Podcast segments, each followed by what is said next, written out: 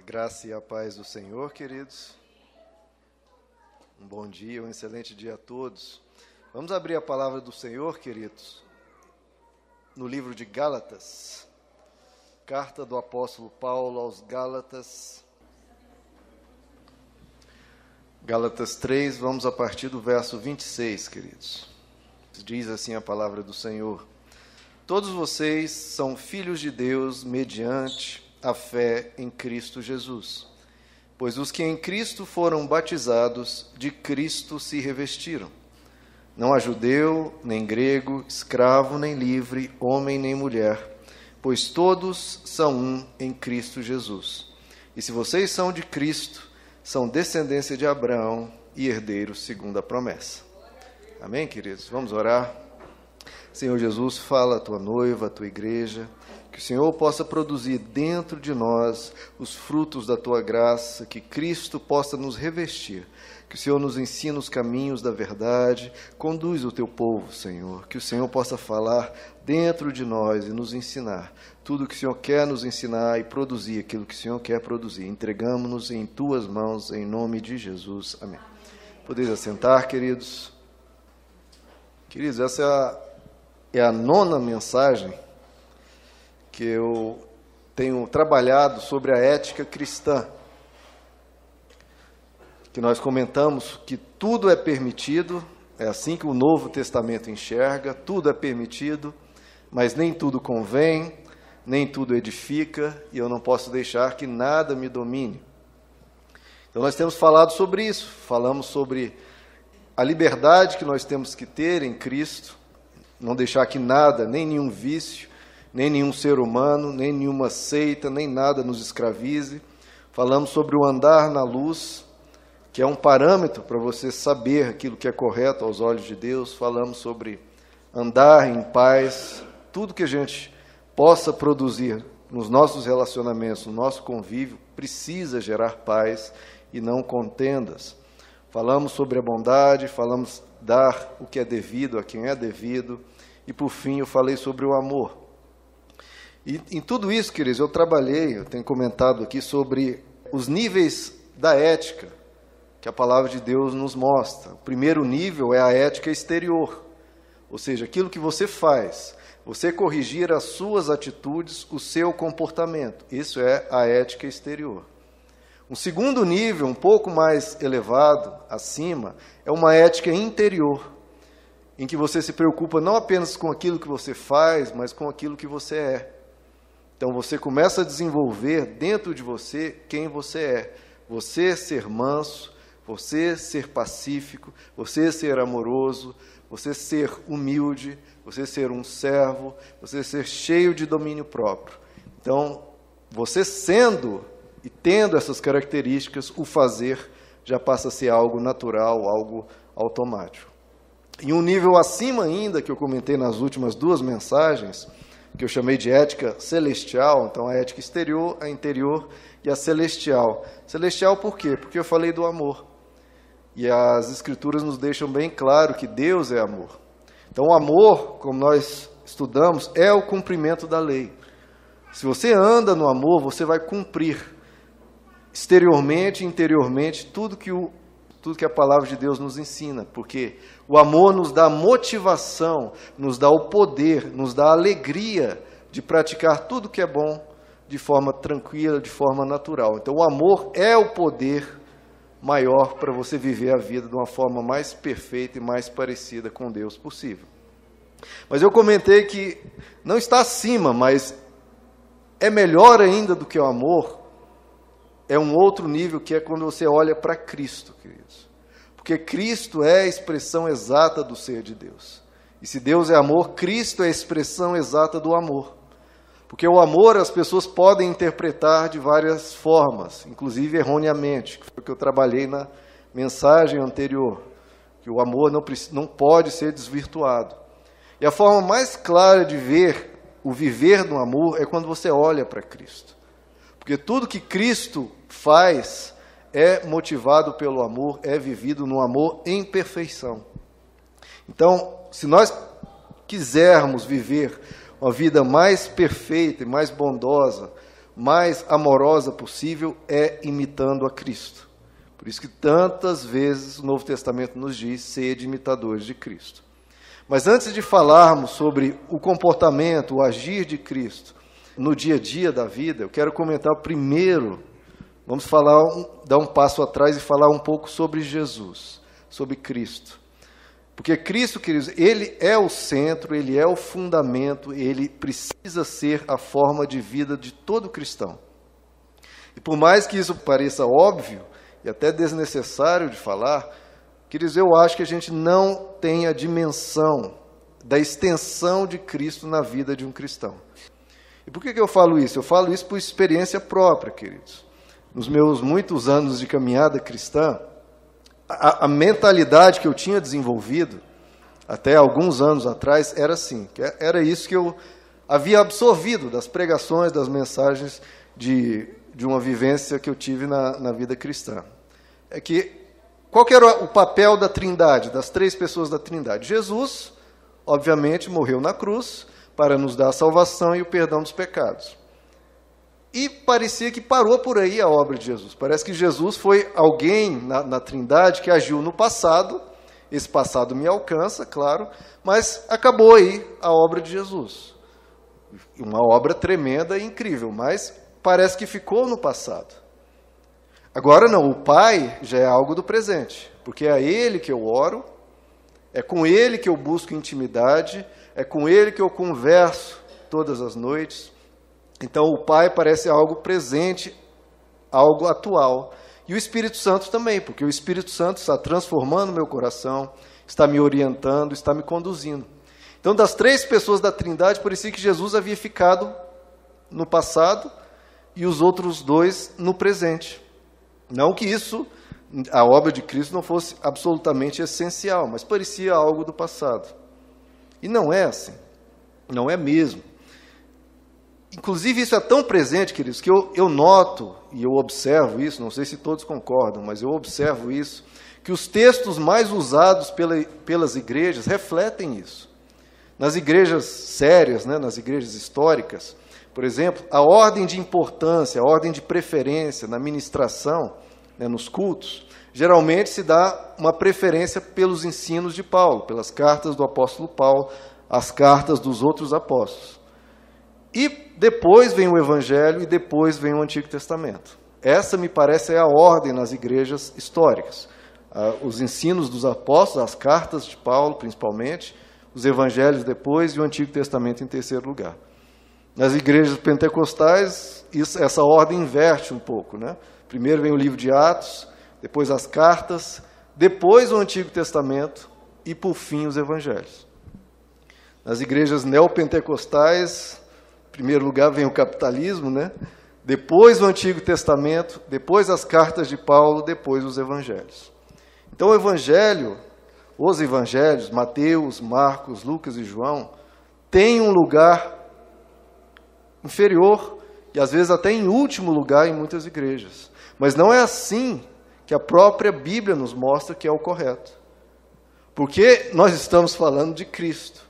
E onde se apresenta o Verbo encarnado, a expressão exata do ser de Deus, a plenitude da divindade, é nos evangelhos. A Bíblia nos diz que Deus não dava o Espírito Santo a Jesus por medida. Ele tinha a total plenitude do Espírito Santo, porque nos outros, nos apóstolos, nos profetas, em quem quer que seja, o Espírito Santo é dado por medida. Ou seja, é dado uma certa quantidade. Em Jesus não havia uma quantidade, havia a totalidade. Então, os evangelhos aqui nos mostra a lógica de Deus, a manifestação completa e plena de Deus. Você vê o amor caminhando no mundo e falando e agindo e cuidando e ensinando e orientando. Então, numa perspectiva bem óbvia, o evangelho tem que e é superior a absolutamente tudo, porque fala de Deus em Cristo completamente revelado. Veja comigo aí, queridos, vamos para o nosso texto, vamos ver o que, que o próprio apóstolo Paulo magnifica, o que que ele exalta, aquilo que ele direciona o nosso olhar para estarmos fixos no autor e consumador da nossa fé. Gálatas 3. Não é isso que o próprio apóstolo nos ensina, que a Bíblia inteira nos ensina? Fixemos o nosso olhar no autor e consumador da nossa fé. Vamos aqui pegar cada trecho e eu vou dar uma breve, vou dar uma breve explanação. Gálatas 3, 26. Todos vocês são filhos de Deus mediante a fé em Cristo Jesus. Bom, já vemos aqui que esse privilégio de sermos filhos de Deus nós não obtemos por uma decisão nossa, por uma obra nossa, por um mérito nosso. Não é mediante algo que fazemos. Nós temos o privilégio de sermos filhos de Deus mediante a fé em Cristo Jesus. Então, todos os benefícios que nós temos como filhos do Onipotente, filhos do ser mais poderoso do universo, vêm e obtemos através de Cristo. Continuando, pois os que em Cristo foram batizados, então nós fomos batizados em Cristo. A cerimônia do batismo tem a ver uma semelhança com a cerimônia de casamento. É quando você faz uma aliança, você faz uma união então nós só fomos unidos a Cristo, nós nos batizamos nele, nos unimos a ele e formamos uma aliança com ele, Cristo. Continuando, e de Cristo se revestiram. Olha a importância de Cristo para nós hoje, como ele é atual. Nós não temos uma vaga lembrança de Jesus ou apenas aprendemos os ensinos de Jesus, nós temos que nos revestir dele completamente. Da ponta da nossa cabeça à ponta do nosso pé, nós temos que estar repletos e revestidos de Cristo. Então, muda tudo. Muda o nosso paradigma, nossa forma de enxergar a vida. Tudo tem que ser a partir de Cristo. Continuando, não há judeu, verso 28, nem grego, escravo, nem livre, homem, nem mulher, pois todos são um em Cristo Jesus. Isso aqui é muito importante, queridos, porque o nosso relacionamento com Deus, com a Trindade, não é um relacionamento meramente individual. Não é eu e Deus somente e pronto lá dentro de casa. Não. Nós fomos chamados em Cristo para nos unir uns com os outros e nos agregarmos, nos reunirmos, termos comunhão, caminharmos juntos. Porque, como eu disse, a essência de Deus é o amor, e o amor une, o amor ajunta, o amor faz com que as pessoas queiram estar perto umas das outras e caminhar juntos. Então, nós nos unimos individualmente a Cristo e como um conjunto em Cristo. Inclusive, Jesus diz, né, saberão que sois meus discípulos se amardes uns aos outros. Então, o amor é praticado na convivência. Continuando, verso 29, e se vocês são de Cristo, são descendência de Abraão e herdeiros segundo a promessa. Então veja só que nós somos filhos por causa de Cristo, formamos uma aliança com Cristo, uma união com Cristo, nos revestimos de Cristo, somos um em Cristo e por fim nós somos de Cristo. Então veja só, queridos, em Cristo nós temos todo o nosso viver relacionado a Ele. Somos filhos por causa dele, temos uma aliança com Ele, nós pertencemos a Ele, nós somos um uns com os outros por causa dele, e tudo isso é centrado nele. Porque em Cristo, queridos, como diz João 1, verso 18, ninguém jamais viu a Deus, mas o Deus unigênito que está junto ao Pai o tornou conhecido. Então Jesus é a chave para entender tudo relacionado a Deus, tudo relacionado à vida, tudo relacionado ao amor, tudo relacionado ao que é certo e ao que é errado, a tudo na vida você tem que olhar para Cristo. Ele é a manifestação exata, a mais clara, a mais nítida, a mais certa de tudo, é olhando para Cristo. Então vamos explorar cada um desses pontos aqui. Primeiro, nos foi dito que todos nós somos filhos de Deus mediante a fé em Cristo Jesus. Então tudo começa com, nessa fé, em olhar para Ele, em esperar nele, em confiar nele. É, primeiramente, antes de qualquer coisa, é mediante a fé em Cristo Jesus que obtemos a nossa salvação. Agora, em Efésios 1, abre aí comigo, queridos, Efésios 1, verso 3. Bendito seja o Deus e Pai do nosso Senhor Jesus Cristo, que nos abençoou, olha só, nos abençoou com todas as bênçãos espirituais nas regiões celestes em quem? Em Cristo. Então, em Cristo que nós recebemos tudo. Em Filipenses 4 nos diz que a paz de Deus, que excede todo entendimento, guardará os nossos corações e as nossas mentes em Cristo Jesus. Toda a paz que nós temos, nós precisamos guardar o coração e a mente em Cristo para andarmos em paz. 2 Timóteo 2 diz: Fortifiquem-se na graça que há em Cristo Jesus. Então, para se fortalecer também é olhando para Cristo. O resumo é: nós obtemos tudo a partir dele: os benefícios de filho, a salvação, a paz, a força. É onde nós podemos guardar o nosso coração e a nossa mente. Seu coração está perturbado, a sua mente confusa, olhe para Jesus. Ele é o autor e consumador da fé, é Ele que nos dá esperança, Ele que nos dá segurança, Ele que nos dá confiança. Nós precisamos nos voltar para Cristo. O segundo ponto que nós vimos no, no trecho inicial de Gálatas 3 é que em Cristo nós fomos batizados. O batismo, queridos, representa uma morte, né? Até todo o ritual do batismo simula uma morte. A pessoa cai de costa, é enterrada nas águas e aí ela ressuscita para viver uma nova vida em Cristo. Então, essa união é uma união de uma nova vida. Nós morremos com Cristo para ressuscitarmos com Ele. Abra comigo, queridos, em Hebreus capítulo 3. Vamos ver sobre essa união, essa aliança que fizemos com Cristo o que, que ela representa. Hebreus 3, verso 13. Ao contrário, encorajem-se uns aos outros todos os dias durante o tempo que se chama hoje, está vendo como Jesus faz parte do hoje de modo que nenhum de vocês seja endurecido pelo engano do pecado, pois passamos, olha só, por que, que nós não podemos endurecer? Por que, que a gente não pode cair no, no pecado?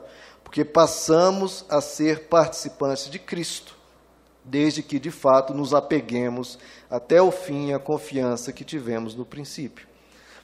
Então, essa união que nós temos, essa aliança que nós temos com Ele, é para nos fazer participantes de Cristo nós passamos a participar da vida dele. Voltem algumas páginas aí, queridos, em 2 Coríntios, capítulo 11, verso 2. O zelo que tenho por vocês é um zelo que vem de Deus. Eu os prometi a um único marido. Lembra da aliança, dessa união que nós temos com ele? Os prometi a um único marido, Cristo, querendo apresentá-los a ele como uma virgem pura.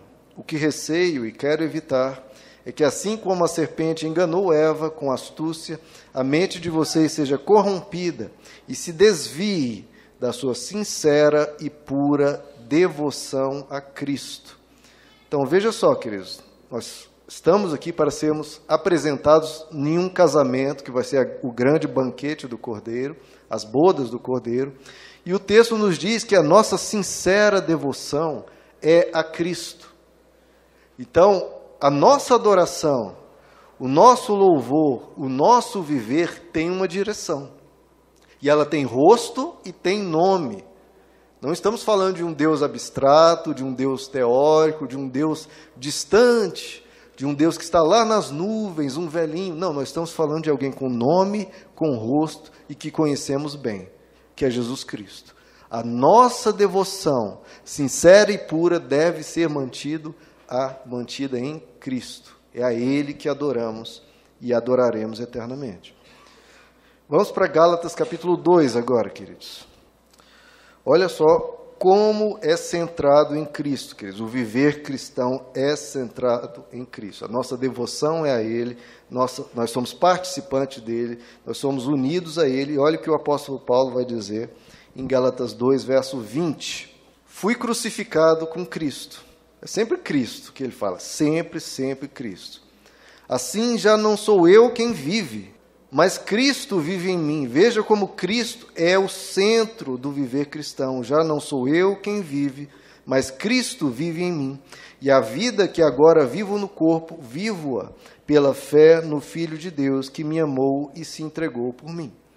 Então é bem claro, né, queridos? Como deve ser o nosso viver. Para quem nós devemos olhar, a quem nós devemos imitar. É Cristo Jesus. É Ele que deve viver dentro de nós. Em outra passagem, em Colossenses, o apóstolo Paulo diz: Vocês morreram, de novo, falando do batismo, e agora a sua vida está escondida com Cristo em Deus. E ele diz: Quando Cristo, que é a sua vida, for manifestado, vocês também serão manifestados com Ele em glória. Então ele chega a dizer: Cristo vive em mim e Cristo é a sua vida. É isso que o cristão precisa entender. A vida dele agora é Cristo. Tudo tem que se basear nele, se voltar para ele e aprender com ele. Em outro trecho, o apóstolo Paulo diz que vocês não percebem que Cristo Jesus está em vocês. Veja o tamanho da união que nós precisamos ter com Cristo. Vocês não percebem que Cristo está em vocês? Então, Ele deve viver em nós, Ele é a nossa vida, somos participantes dele, somos unidos a Ele, Ele está em nós. Em outro trecho, o apóstolo Paulo diz que Cristo falava por através dele. Então, quando nós, nas reuniões dos lares, ou aconselhando uma pessoa, saiba disso, que como Cristo está em você, muitas vezes, muitas palavras que você está dizendo, vai ser Cristo falando através de você, porque nós temos essa união com Ele. Não pense que você vai dizer algo e são as suas palavras. Não, é você está dizendo. Mas é Cristo que está despertando essas palavras no seu coração e essas palavras vão vir com um poder muito maior. 2 Coríntios, queridos, capítulo 2. Vejam a centralidade de Cristo em todo o viver cristão que ele vai falar que nós temos que estar impregnados de Jesus. 2 Coríntios 2, verso 14. Mas graças a Deus, que sempre nos conduz vitoriosamente em Cristo. Queridos, eu passei pelo Novo Testamento olhando onde há falando de Cristo e todo tudo que é expresso, o apóstolo Paulo, o apóstolo Pedro, o apóstolo João, sempre falam, tananã, em Cristo, em Cristo, em Cristo. É o tempo todo falando, é em Cristo. Nós caminhamos em Cristo, nós falamos em Cristo, nós honramos a Cristo, sempre Cristo. Graças a Deus que sempre nos conduz vitoriosamente em Cristo. E por nosso intermédio, olha só, exala em todo lugar a fragrância do seu conhecimento porque para Deus somos o aroma de Cristo entre os que estão sendo salvos e os que estão perecendo.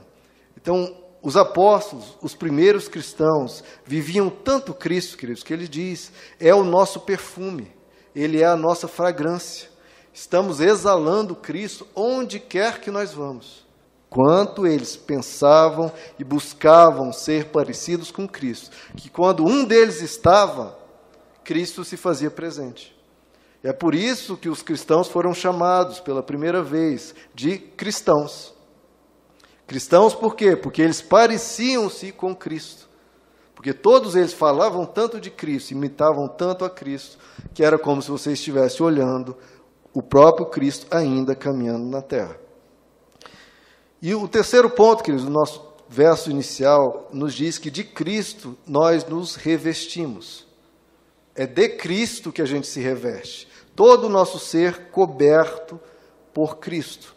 O que, que isso quer dizer, queridos? Vamos trazer aqui para um, para um viver bem prático. Eu aprendi desde o início da minha caminhada cristã que a Bíblia é o nosso manual de fé e prática. A Bíblia é a regra da nossa fé e da nossa prática.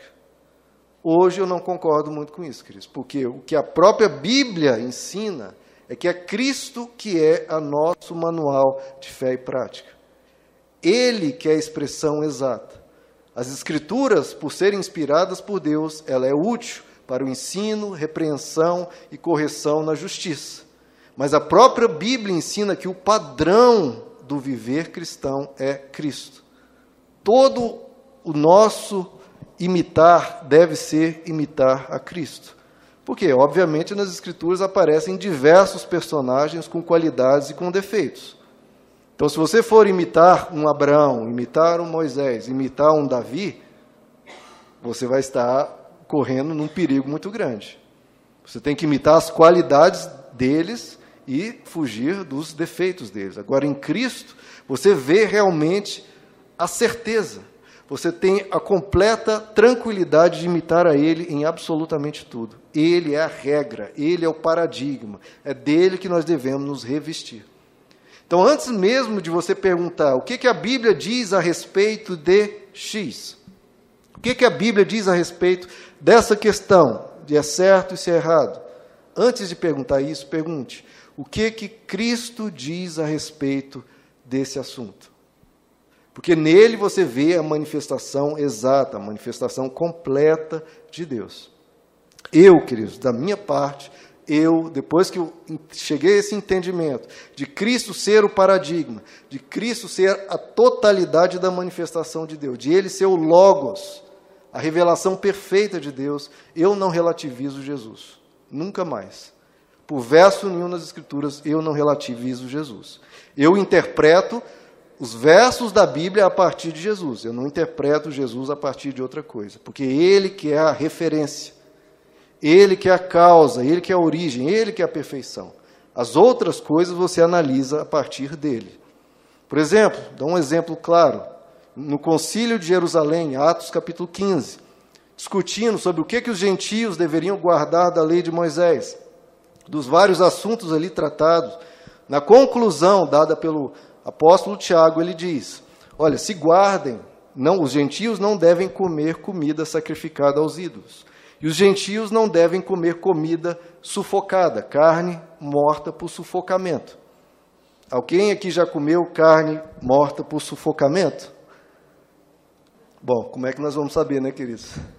No almoço de hoje e na janta de hoje, vocês podem estar, estar cometendo um pecado aqui aos olhos de Tiago e do Concílio de Jerusalém. Porque você não sabe se aquele frango, ou, ou aquela vaca, ou aquele porco, ou o peixe, tira-se da água, talvez morreu por sufocamento. E o que, que Jesus diz a respeito disso? Jesus diz: o que vem de fora não contamina o ser humano. E ele estava tratando justamente das leis alimentares. O que vem de fora não contamina o ser humano. Mas o que vem de dentro, do coração, é que contamina o ser humano. Porque é do coração que provém os maus desígnios. Então, de fora não contamina. Bom, temos aqui o ensino do Concílio de Jerusalém, representado na figura do Tiago, e temos o ensino de Jesus. Qual deles a gente escolhe? Escolhemos os dois. Deixar isso bem claro, escolhemos os dois. Mas um deles você vai ter que interpretar, porque há um certo paradoxo, há um certo conflito. Então, um deles você vai ter que interpretar, um deles você vai ter que relativizar. E qual deles você vai relativizar? Eu não relativizo Jesus nunca. Eu não. Porque ele é Deus encarnado, é Deus falando numa expressão exata. Exata e perfeita. Jesus eu não relativizo. Então, porque como eu disse, Deus não dá o Espírito Santo a Jesus por medida. Aos apóstolos, aos profetas, a todos eles recebem o Espírito Santo por medida, numa certa quantidade. Em Jesus é a manifestação absoluta. Depois, o apóstolo Paulo vem a explicar isso, está lá em 1 Coríntios 6, 1 Coríntios 10. Qual que é a questão? O apóstolo Paulo diz que isso não deve ser feito, comer comida sacrificada aos ídolos e comer carne sufocada, morta por sufocamento, para não escandalizar os iniciantes na fé. Por aqueles que estão vindo de tradições culturais, seja tradições pagãs, seja tradições judaicas, que consideram isso um escândalo.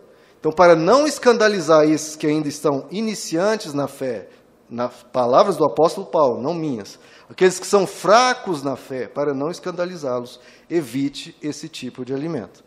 Então, veja, o apóstolo Paulo tem o ensino de Jesus e tem o ensino do Concílio de Jerusalém, e ele, os dois se mantêm, mas ele interpreta Tiago, relativiza Tiago e concilia isso sem mudar nada de Jesus e interpretando Tiago.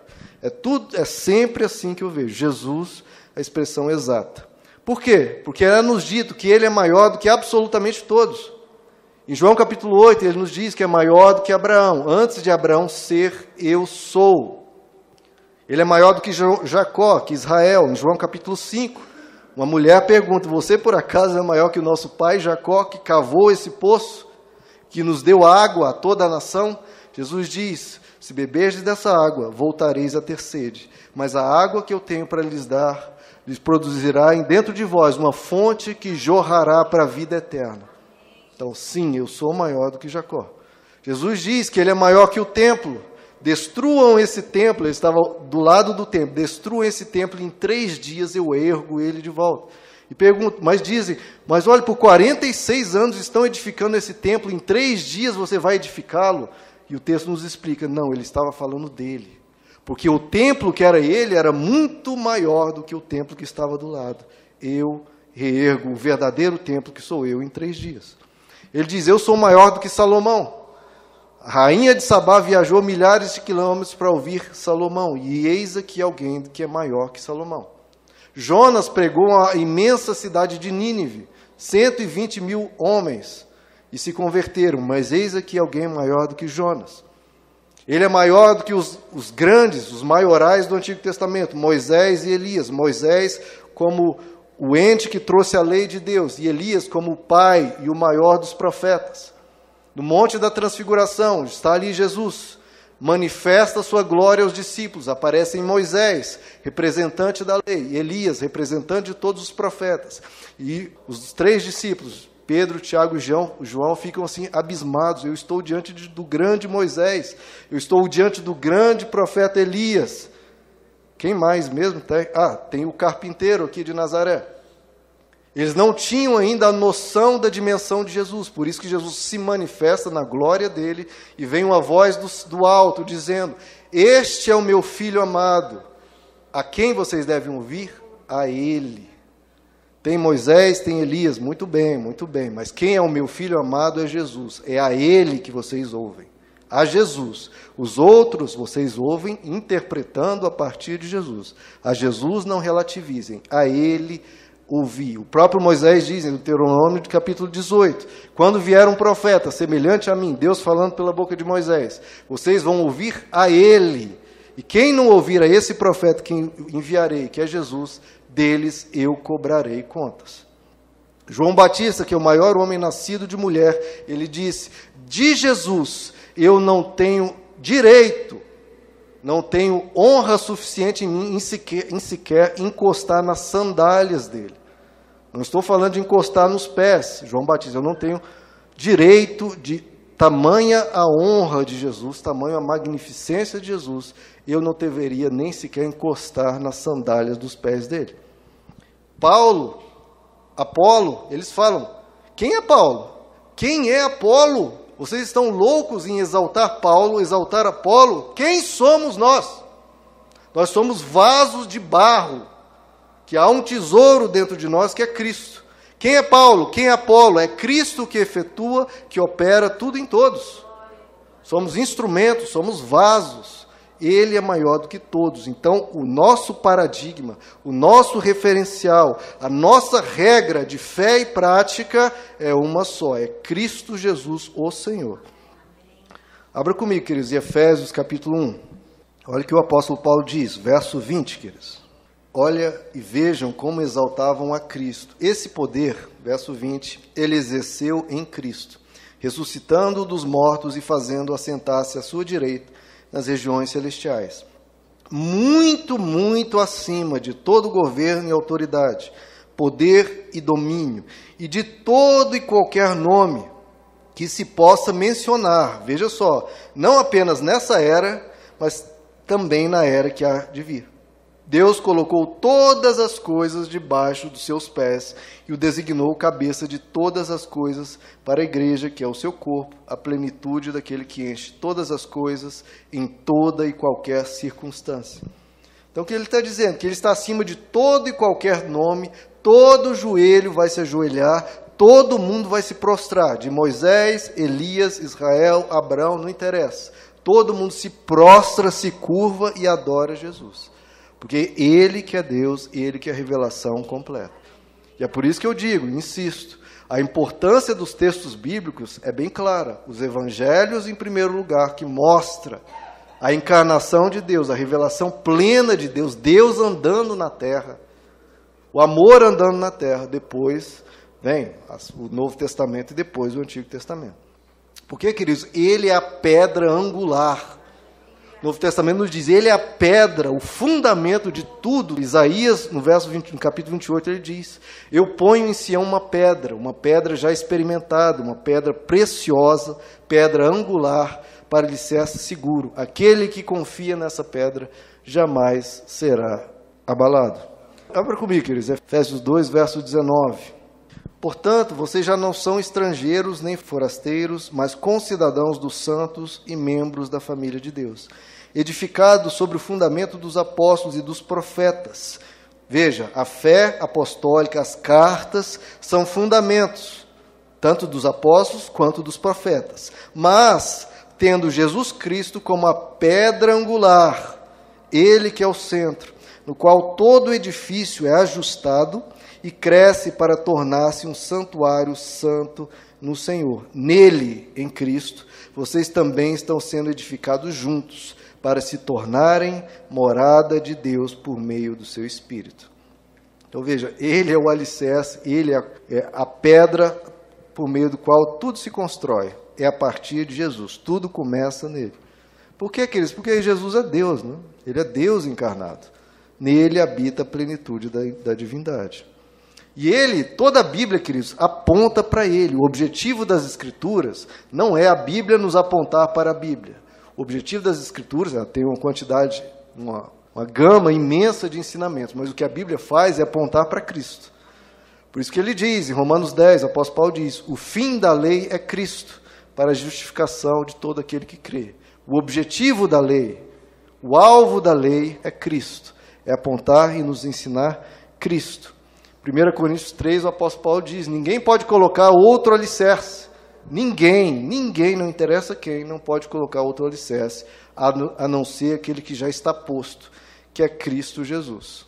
Ele é o alicerce, é a partir dele, tudo parte dele. Depois podem vir outras coisas. Mas a origem, o primeiro passo é ele, olhar para ele.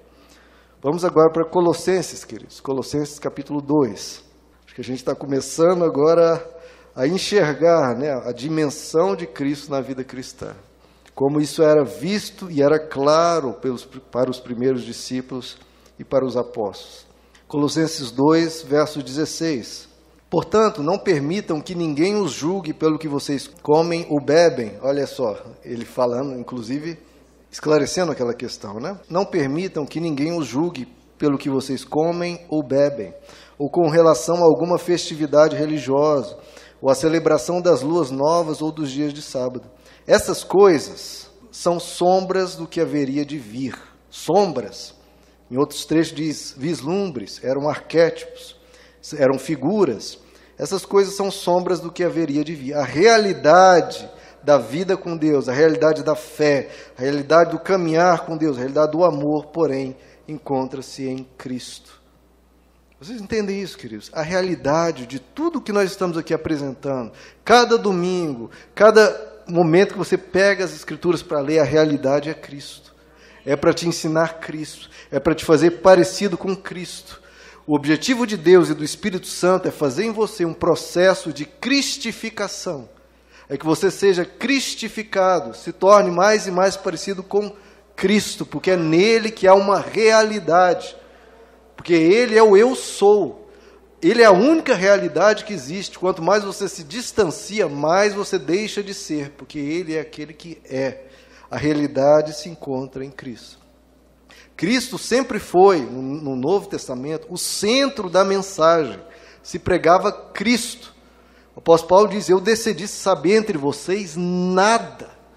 A radicalidade dos discípulos do apóstolo Paulo, dos apóstolos, eu decidi saber entre vós nada, a não ser Jesus Cristo e este crucificado. Cristo é a esperança da glória. 2 Coríntios, queridos, capítulo 4. 2 Coríntios 4, verso 5. Não pregamos a nós mesmos, não, não pregamos pessoas, mas a Jesus Cristo, o Senhor. Então o que, que eles pregam? A Jesus Cristo, o Senhor e a nós como escravos de vocês por causa de Jesus. Pois Deus que disse, das trevas resplandeça a luz, aqui ele está fazendo a referência a Gênesis, das trevas haja luz. Deus que disse isso. Deus que disse: Das trevas resplandeça a luz, Ele mesmo disse de novo: haja luz. Ele mesmo brilhou em nossos corações para a iluminação do conhecimento da glória de Deus na face de quem, queridos? Na face de Cristo. Então, no Novo Testamento, quando Jesus vem à terra, é como se Deus estivesse dizendo novamente: haja luz, haja Cristo no coração de vocês, para que então haja luz dentro de nós. Ele brilha em nossos corações para a iluminação do conhecimento da glória de Deus na face de um só, na face de Cristo. Em outro trecho, falando sobre o amor de Deus, nada pode nos separar do amor de Deus. Romanos 8, nem altura, nem profundidade, nem qualquer coisa na criação, nem presente, nem futuro, será capaz de nos separar do amor de Deus, de novo, que está em Cristo Jesus, nosso Senhor. Toda e qualquer afirmação no Novo Testamento você vai ver acompanhada de em Cristo Jesus. Porque em Cristo, queridos, tudo deve convergir. Tudo deve se voltar para Ele. Tudo para Cristo. Veja comigo, Efésios 1, verso 9. E nos revelou o mistério, olha só. Deus revelou o mistério, havia um mistério na humanidade, no Antigo Testamento. Nos revelou o mistério da sua vontade. Qual que era a vontade de Deus? De acordo com o seu bom propósito. Então ele vai revelar o mistério de duas coisas, da sua vontade e do seu propósito que ele estabeleceu em Cristo, propósito estabelecido em Cristo. Isso é, isto é, de fazer convergir em Cristo, tudo tem que convergir para ele, queridos. Em Cristo o quê? Algumas coisas, algumas pessoas, algumas situações, não. Fazer convergir em Cristo todas as coisas. E veja só, todas as coisas terrenas, né? Não fazer convergir em Cristo todas as coisas, celestiais ou terrenas, na dispensação da plenitude dos tempos. Então, olha como é a centralidade. É como se eu fosse um centro e tudo tem que caminhar cada vez mais para perto dele, cada vez mais na direção dele, cada vez mais parecido com ele, cada vez mais transformados à semelhança de Cristo. Esse é o mistério. Essa é a vontade, este é o propósito de Deus em Cristo Jesus, estabelecido antes da fundação do mundo, fazer convergir nele todas as coisas, terrenas ou celestiais, na plenitude dos tempos, tudo se voltando para Cristo. Por isso que eu digo, o Antigo Testamento aponta para Cristo. O Novo Testamento aponta para Cristo. Ele está no centro ali, a divisão entre o Antigo e o Novo, porque os dois apontam para um só Cristo. O que esse texto nos diz é que a vontade de Deus, o propósito de Deus é o próprio Deus, está apontando para Cristo. Porque a glória do conhecimento de Deus, como nós lemos, se revela na face de um só, Cristo. Ele é o Deus recebível, ele é o Deus conhecível, e é com ele que devemos nos relacionar, com ele devemos parecer. Tudo convergir para Cristo. 1 Coríntios capítulo 1, queridos. Então, aquele meu, minha ideia de que Cristo era uma coisa do passado, que morreu na cruz e pronto, você vê como isso tem que cair por terra na mente de todos nós. Verso 23. Nós, porém, pregamos a Cristo. De novo, Cristo, é isso que era a mensagem. Pregamos a Cristo crucificado, o qual, de fato, é escândalo para os judeus e loucura para os gentios. Mas para os que foram chamados, tanto judeus como gregos, Cristo é o poder de Deus e a sabedoria de Deus. Então, Cristo é a manifestação do poder e da sabedoria de Deus. Se você quer aprender sabedoria, se você quer crescer em como você entende a vida para lidar com as situações do cotidiano, do dia a dia, se você precisa de mais sabedoria, Cristo é a sabedoria, não humana, sabedoria de Deus. Colossenses capítulo 2, o apóstolo Paulo vai dizer: Nele, em Cristo, estão escondidos todos os tesouros da sabedoria e do conhecimento. Então, queridos, em Cristo não falta absolutamente nada. Em qualquer livro da Bíblia, qualquer personagem da Bíblia vai faltar coisas. Em Cristo não. Nele estão escondidos todos os tesouros da sabedoria e do conhecimento. Então, em Cristo, para qualquer situação da vida, você encontra uma resposta em Cristo. Porque nele estão escondidos tudo. Os outros servem para ilustrar. Efésios capítulo 4, queridos, verso 20. Todavia, não foi isso que vocês aprenderam de Cristo. Então, até todo nosso aprendizado tem que vir dele. Não foi isso que vocês aprenderam de Cristo. De fato, vocês ouviram falar dele. E nele, não aprender de Cristo, vocês ouviram falar dele e nele foram ensinados de acordo com a verdade que está em quem? Em Jesus. Então nós precisamos aprender dele, falar dele e nele sermos ensinados que a verdade está em Jesus. Ele nos diz que eu sou o caminho, eu sou a verdade, eu sou a vida. Está tudo nele. Está nele. E Cristo, além de ser sabedoria, além de ser verdade, ele também é a nossa riqueza. O apóstolo Paulo diz: Foi-me concedida esse privilégio, essa graça de anunciar aos gentios as insondáveis riquezas que há em Cristo. Infelizmente, no meio evangélico tem se perdido essas riquezas de Cristo que são inesgotáveis. Hoje está se ensinando as insondáveis riquezas do dinheiro, as insondáveis riquezas do, do controle emocional, insondáveis riquezas do capitalismo, etc. Mas o que nós precisamos pregar são as insondáveis riquezas de Cristo. Pois Jesus disse: Aqueles que crerem em mim, do seu interior fluirão rios de água viva. E aí, quem anda comigo vai ter vida e vida e abundância. Abra comigo, queridos, Filipenses 3. O que Deus nos oferece é Cristo. Filipenses capítulo 3, verso 7. Para mim era lucro, todos os meus grandes sonhos, tudo que eu achava maravilhoso, passei a considerar como perda, por causa de Cristo. Mais do que isso, considero tudo como perda comparado, não é que ele passou a desprezar as coisas, ele fala comparado, estou falando, estou comparando as coisas, comparado com a suprema grandeza do conhecimento de Cristo Jesus, meu Senhor, por quem perdi todas as coisas. Eu as considero como esterco para poder ganhar a Cristo. Então ele fala, tudo no mundo que ficou pequeno depois que eu conhecer Cristo, a plenitude dele, a sabedoria dele, a riqueza que há nele, tudo ficou pequeno. Tudo virou nada comparado à suprema grandeza de Cristo. Então, a gente precisa aprender isso, queridos, porque muitas pessoas têm como motivação de vida um sonho, o desejo de viajar, de passear, de conhecer o mundo, de entretenimento, de assistir um bom filme, de passear com as crianças, etc. Tudo isso é maravilhoso. O apóstolo Paulo diz: tudo isso é muito bom. Mas tudo isso na vida do cristão que entendeu quem é Cristo fica pequeno, comparado à suprema grandeza de quem Cristo é, daquilo que Cristo produz em nós. Ele dá uma vida plena, uma vida em abundância. Indo para agora o outro ponto, que nós somos um em Cristo. Né? Cristo não traz tudo isso, toda essa grandiosidade, para ficarmos só nós e Cristo, cada indivíduo sozinho com Cristo. Não. E essa grandeza de Cristo é para provocar em nós amor nos fazer que a gente se una em Cristo. O apóstolo Paulo diz que em Romanos 12, assim também Cristo em nós, que somos muitos, formamos um corpo e cada membro está ligado a todos os outros. A igreja, essa ideia, esse ideal de Deus de formarmos uma comunidade para um ajudar os outros, um orar pelos outros, um cuidar dos outros. Então nós temos que ter cuidado com esse ensino que eu já vi no YouTube acontecendo e é perigoso, que diz que não, a igreja é o indivíduo. Cada indivíduo é a igreja. A igreja não é o, o prédio, a igreja é o indivíduo.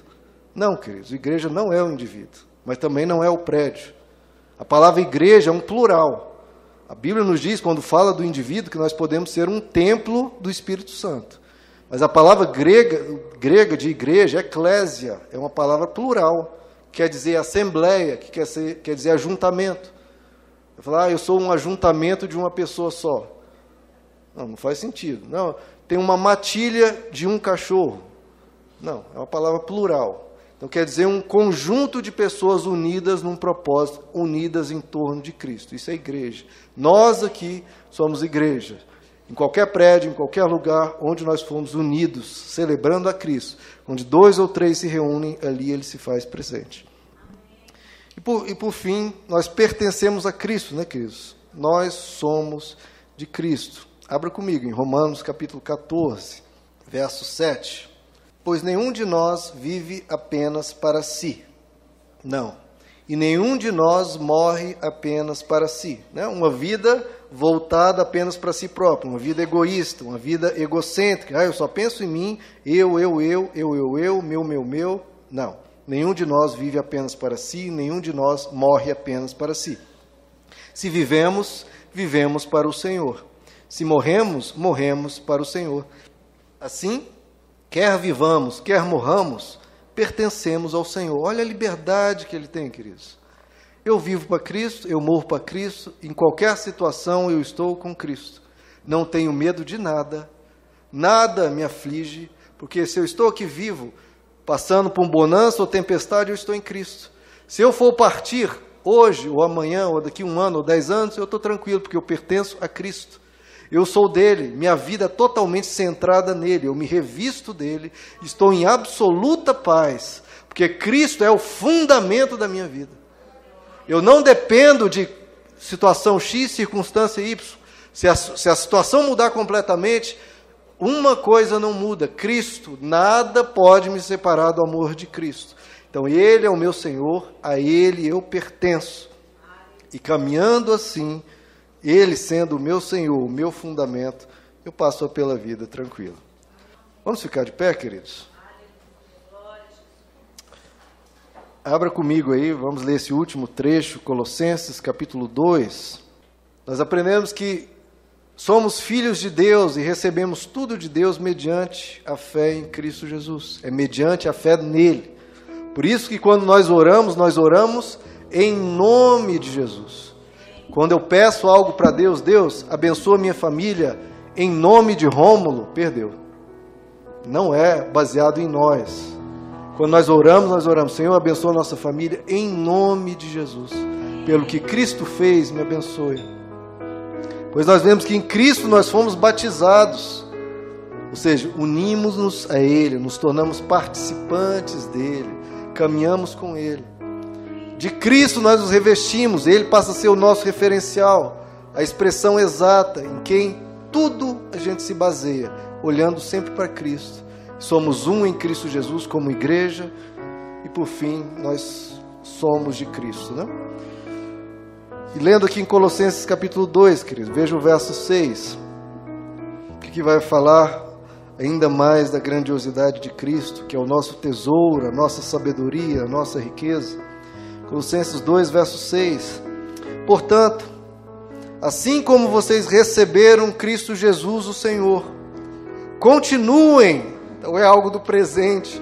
Continuem a viver nele. É nele, irmãos. Enraizados, edificados nele. Firmados na fé, como foram ensinados, transbordando de gratidão. Temos que ser muito gratos. Tenham cuidado para que ninguém os escravize a filosofias vãs e enganosas, muita coisa que vem de fora de Cristo que se fundamentam nas tradições humanas, nos princípios elementares deste mundo, e veja só, e não em Cristo. Porque estando em Cristo, completa segurança. Fora de Cristo é engano. Pois em Cristo habita corporalmente toda a plenitude da divindade. Então, queridos, o, o meu desejo, a minha oração, o meu zelo é porque é para que, assim como vocês receberam, vocês continuem, continuem, continuem vivendo nele, enraizados, edificados nele, e fujam de tudo que não seja Cristo. Tudo que não seja Cristo, fuja. Fuja, porque olha, irmãos, quando eu vejo o YouTube, eu fico horrorizado. Quantas tradições humanas, quantos mandamentos tortos, quantos princípios elementares deste mundo, nada se baseando em Cristo e pessoas batendo palmas, pessoas chorando para a sua própria destruição, para o seu próprio engano. Se você olhar para Cristo, Cristo, nada nem ninguém pode te enganar. É só olhar para Ele, manter Ele como seu referencial. Fixemos o nosso olhar no Autor e no Consumador da nossa fé. Vamos continuar vivendo nele, Cristo. Vamos orar? Senhor Jesus, o Senhor nos deu tudo o que precisamos para viver nessa terra na plenitude da bondade, buscando e crescendo. É olhando para o Senhor que nós podemos crescer. Porque quantos e quantos defeitos nós temos, quantas e quantas fraquezas, quantas vezes titubeamos, quantas vezes fraquejamos, quantas vezes hesitamos ou nos sentimos fracos, nos sentimos pobres ou inseguros ou com medo. Mas em Ti nós encontramos um alicerce, em Ti nós encontramos uma pedra angular, que nós podemos construir um edifício que jamais será abalado, um edifício que vai ficar firme. Olhando para Ti, Jesus, nós aprendemos toda a sabedoria de Deus, toda a riqueza de Deus, todos os tesouros da sabedoria e do conhecimento. É o Senhor que nos revela o amor perfeito, é o Senhor que nos revela o caminhar perfeito, é o Senhor que nos revela a verdade perfeita e que nos ensina a vida perfeita.